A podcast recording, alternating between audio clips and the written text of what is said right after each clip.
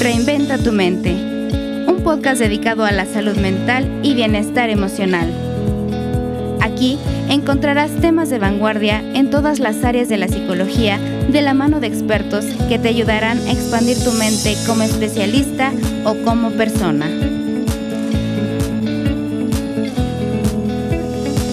Acompáñanos y descubre todo lo que Feeling tiene para ti. Bienvenidos. Hola, ¿qué tal amigos? ¿Cómo están? Bienvenidos a una cápsula más de Reinventa tu mente con Feeling. Yo soy Martín Espinosa y me da muchísimo gusto saludarlos y por supuesto como cada semana invitarlos a hablar de estos temas que por supuesto todos nos son súper, súper interesantes, súper relevantes, pero también de mucha ayuda.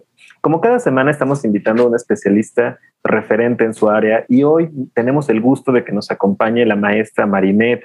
La maestra Marinette es una especialista que no solamente colabora en la Clínica de Psicología de la Universidad de Anáhuac, sino que también es catedrática de la misma universidad y sobre todo se ha especializado en, en estas personitas, hombres, niños y niñas, que por supuesto son nuestros niños y que durante la pandemia, pues la verdad es que lo han pasado muy mal. Así que si tú te estás tomando un café, vas en el coche, estás en el trabajo, no te preocupes, tómate cinco minutos, quédate con nosotros y escucha estas sabias palabras de nuestro especialista que nos ayudará a entender mejor cómo nuestros pequeñitos están afrontando la pandemia, qué herramientas pueden tener a su alcance y cómo podemos ayudarles. Marinette, ¿cómo estás? Buenos días. Hola Martín, pues bien, gracias. Muchas gracias también por, por la invitación. Y pues sí, lo que acabas de decir es bastante cierto. La verdad es que los niños creo que es donde más ha pegado la, la parte de la pandemia, por cuestiones no solamente de la parte de la educación, ¿no? Sino también por la cuestión de las pérdidas, de los duelos que están viviendo y afrontando, porque es el duelo de la pérdida de algún ser querido que falleció a lo mejor por la enfermedad, pero también la pérdida de mamá y papá que están preocupados por esta pérdida que tuvieron y aparte la pérdida económica. Entonces, híjole, la verdad es que es una de las poblaciones en donde más pegó este, esta parte de la contingencia. Totalmente. Y bueno, pues eh, la verdad es que ya llevamos más de un año con esto de la pandemia y no sé si algunos recuerdan que decían, ay, sí, 15 días, 20 días, un mes y, y tómala, ¿no? Ya, ya pasó un año y en teoría uno pensaría que ya se acostumbró al cubrebocas, se vuelven, hay muchos hábitos, pero realmente que nos estemos habituando no significa que no va a haber efectos secundarios o colaterales. ¿Y por qué los niños a lo mejor eh, pueden experimentarlo de forma diferente a los adultos, ¿no? ¿Cuáles serían eh, estos focos amarillos que tenemos o estas consecuencias que, que podemos observar en nuestros pequeñitos para saber que algo no está bien? Pues mira, la verdad es que ahorita, este, efectivamente, como dices, eh, al principio me daba eh, pues mucha curiosidad porque los papás me llamaban preocupados, ¿no? Es que nos dijeron que son 40 días, entonces, este, no sé qué voy a hacer con mi hijo 40 días en la casa y pues los niños felices, ¿no? O sea, de, ay, 40 días sin escuela, voy a estar aquí viendo la tele y de repente los 40 días se convirtió en un año y pasó y pasó el tiempo. La verdad es que ahorita ya vemos niños que tienen ansiedad, que están presentando mucho estrés, eh, que están presentando dificultades no solamente en la parte de la atención, sino que están perdiendo habilidades sociales, porque obviamente no es lo mismo estar en la escuela, por ejemplo, compartiendo el sándwich con el compañerito, que en la casa frente a una pantalla y que pues, o sea, ¿no? Apenas me, me comentaba una mamá que, por ejemplo, fueron a su foto de, pues ya terminaron primaria. Y entonces era muy raro porque dices que en las videollamadas, se, o sea, se platican y todo, pero se volvieron a ver con el cubreboca y nadie hablaba. O sea, nadie se acercó, nadie, nada. Entonces me decía la mamá, a mí me llamó mucho la atención porque decía, ¿por qué no platicas? Pues si lo, o sea, lo estás viendo, ¿no? La realidad es que los niños están eh, afrontando como esta parte y pues en realidad también se están volviendo algunos de ellos muy apegados a papá y a mamá. O sea, la realidad es que están como creando este apego, pero ya es un apego en donde tienen el temor de que papá y mamá se vayan, inclusive a trabajar, sobre todo por este miedo también de que se enfermen y de que pues los pierdan, ¿no? Claro, totalmente. Ahora, eh, eh, creo que no me imagino la cantidad de veces, seguramente Google por ahí tendrá el dato, ¿Cuántas veces hemos mencionado o hemos escrito, investigado, hablado acerca de la ansiedad? Pero realmente que nuestros, que nuestros hijos, que nuestras seres queridos, nuestros pequeñitos, tengan ansiedad, o sea, no es algo a la ligera. O sea, realmente puede causar serios, serios problemas. Eh, entiendo que una herramienta que podemos tener a la mano es la psicoterapia infantil. Y aquí necesitamos también especialistas como tú que dominen esta área. ¿Cómo, nos puede ayudar la psicoterapia infantil para eh, la ansiedad que, que pueden estar experimentando los niños, para la frustración e incluso esto que comentas, ¿no? Para volver a entender cómo van a funcionar las cosas y que cuando me reúna nuevamente en la escuela, pues, pues pueda interactuar, pueda seguir teniendo estas habilidades sociales. Sí, pues aquí primero debemos de tener cuidado porque psicoterapia infantil es muy diferente como tal a una intervención psicopedagógica. Desgraciadamente a veces se confunde y entonces llegan contigo como con la idea de, ay, me lo puede regularizar, ¿no? Por ejemplo, ahorita en las materias o algo así. Y es completamente diferente. En psicoterapia infantil lo que nosotros trabajamos es esta parte de que el niño primero entienda lo que está pasando en cuestión emocional. Muchos de los pequeñitos llegan y no saben cómo definir esta cuestión de estoy triste, estoy enojado. Ahorita sobre todo que todo se está mezclando. O sea, están irritables, pero no saben por qué están irritables. O sea, no saben si ya están hartos, si están cansados, si ya están desesperados porque aparte tienen que entregar muchas tareas y demás. Entonces, lo que hacemos nosotros es primero trabajar con el niño para que él pueda externalizar lo que está pasando con él a través de pues diferentes metodologías. Como terapia de juego, esta parte inclusive utilizamos la terapia narrativa también para pequeñitos, en la parte de contar un cuento, de este moldearlo con plastilina, para que él nos vaya diciendo qué está pasando con él. Y obviamente también es un trabajo con los papás o con el cuidador o con el tutor, porque también ellos tienen que aprender a entenderlos y cómo acercarse con ellos, ¿no? Desgraciadamente luego el niño pues está irritable papá y mamá también, porque también tienen pues sus problemas, ¿no? Sus cuestiones este, personales, laborales y demás económicas. Y de repente es como es que todos nos gritamos, ¿no?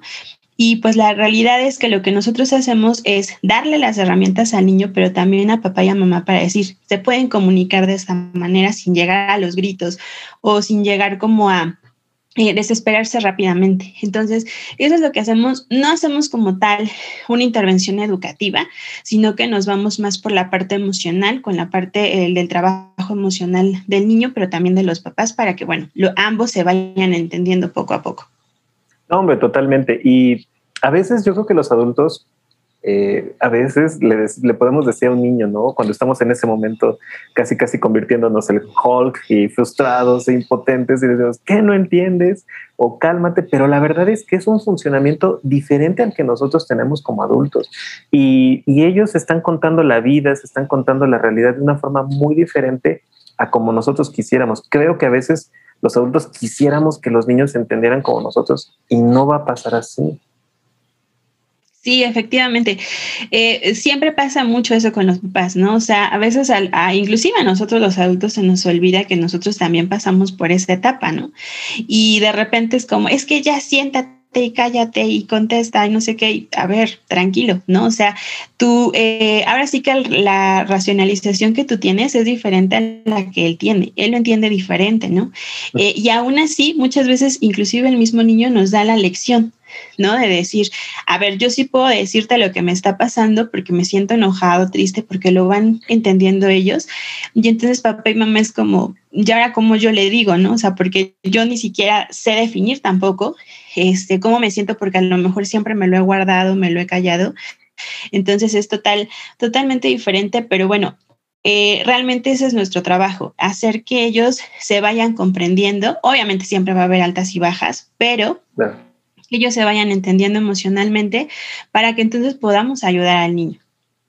Ahora, a mí me parece fascinante porque entonces, si la psicoterapia infantil, por ejemplo, le puede ayudar a un pequeñito a entenderse, se reajusta entonces, eh, se reajusta su percepción de la realidad, su autoimagen, se, se calibra justamente todos aquellos estresores que tiene alrededor, puede incluso entender lo que está pasando a partir de entenderse a sí mismo. Pues una herramienta eh, realmente muy interesante. Yo yo no sé si tal vez fuese eh, recomendable esperarnos a que vea que mi hijo la está pasando mal para ir a psicoterapia infantil o incluso de manera preventiva también, pues hacernos un chequeo, ¿no? Yo creo que muchos adultos hoy han ido porque se sienten ansiosos, pero a veces imaginamos como que al niño se le va a pasar. no es así. Realmente como que, oye, pues llévalo, este, externaliza esta parte que mencionabas, externalízalo, que se entienda. Yo creo que puede ser una, una buena herramienta preventiva. ¿Tú qué piensas? Sí, la verdad es que este, yo creo que, bueno, nos hace falta como mucha información al respecto en la cuestión de la prevención, ¿no? Eh, la realidad es que son muy pocos, sobre todo los papás que llegan contigo y te dicen, yo no quiero que pase lo mismo que yo, ¿no? O no quiero que cuando sea un adulto sea así. Pero la verdad es que son mínimos los casos que llegan. Pero la verdad es que yo creo que sí es muy importante que lo empiecen a revisar. Eh, ahorita, por ejemplo, han aumentado, por ejemplo, los pacientes, ¿no? Los pequeños porque de repente en verdad papá y mamá ya no saben, o sea, qué es lo que está pasando con el niño. Eh, entonces, yo creo que esta cuestión de prevenir es muy importante porque de repente ya llegan cuando están a un paso de ser adolescentes. Y entonces cuando llegan a, ese paso, es como ya se me salió de las manos. O sea, ya de verdad no, no sé cómo comunicarme con él, no sé lo que le pasa, no sé lo que siente. Y pues obviamente con todos estos cambios hormonales en la adolescencia y demás, pues bueno, se vuelve, o sea, una bomba de tiempo. Entonces yo siempre les digo, qué bueno que vinieron a tiempo, o sea, cuando están pequeñitos, que todavía tenemos el chance de trabajarlos, que todavía tenemos el chance de decir, a ver, te vamos a dar estas estrategias, lo vamos a implementar. Y entonces, bueno, pues yo creo que sí es bastante importante esta cuestión de la, de la prevención, pero bueno, creo que también hace falta mucha información al respecto. Y bueno, para todos los que nos están escuchando, pues seguramente también estarán pensando, bueno, ¿y cuáles son algunas de estas herramientas? ¿No? Estamos en un momento en el que quienes pueden tener un empleo, es una realidad, quienes pueden tener un empleo, un ingreso, posiblemente están al borde del burnout, ¿no? Exceso de trabajo, la casa se volvió escuela, casa, oficina. Es, yo, a veces, yo contaba una familia por ahí, se dividieron la mesa, el comedor y tu área, mi área y, y, a ver cómo le hacemos, ¿no? Entonces, eh, en medio de todas estas, de todos estos retos, dificultades para, para, para todos, alguna, algunas estrategias, alguna recomendación para que yo pueda construir ese vínculo con mi hijo, para que yo pueda ayudarle incluso a externalizarlo, cómo le puedo ayudar a que él vaya entendiendo eh, este proceso. Y si ustedes quieren conocer la respuesta a esa pregunta, por favor, terminen de ver esta entrevista en nuestro canal de YouTube, porque ahí estaremos compartiendo esta, esta, estas recomendaciones que nuestro especialista nos da. Qué padre, Marina, de verdad, fantástico el trabajo que haces y, y cómo le ayudas a muchísimas, muchísimas familias a cambiar y salir adelante y, por supuesto, darse una segunda oportunidad.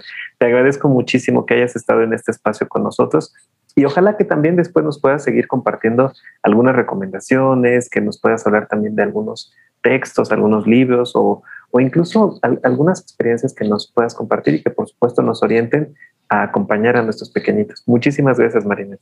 No, gracias a ti, Martín. Y pues sí, dense la oportunidad de estar con sus pequeñitos, convivir con ellos, conocerlos. Y bueno, pues como siempre, este, digo, yo creo que siempre los cambios eh, nos traen una sacudida, pero nos ayudan a reorganizar de nuevo, ¿no? Este, todo el sistema en donde estamos. No, hombre, muchísimas gracias. Pues como ustedes habrán dado cuenta, hoy tuvimos la posibilidad de eh, compartir este espacio con la maestra Maridet, que es especialista justamente tanto en terapia familiar como en terapia infantil y que también estará impartiendo uno de los diplomados que próximamente veremos en unas cuantas semanas ya, donde justamente aprenderemos todas aquellas herramientas y recursos que estén a la mano de los profesionales de la salud para atender estos efectos colaterales de la pandemia en estos pequeñitos. Muchísimas gracias, Marinette. Gracias a ti.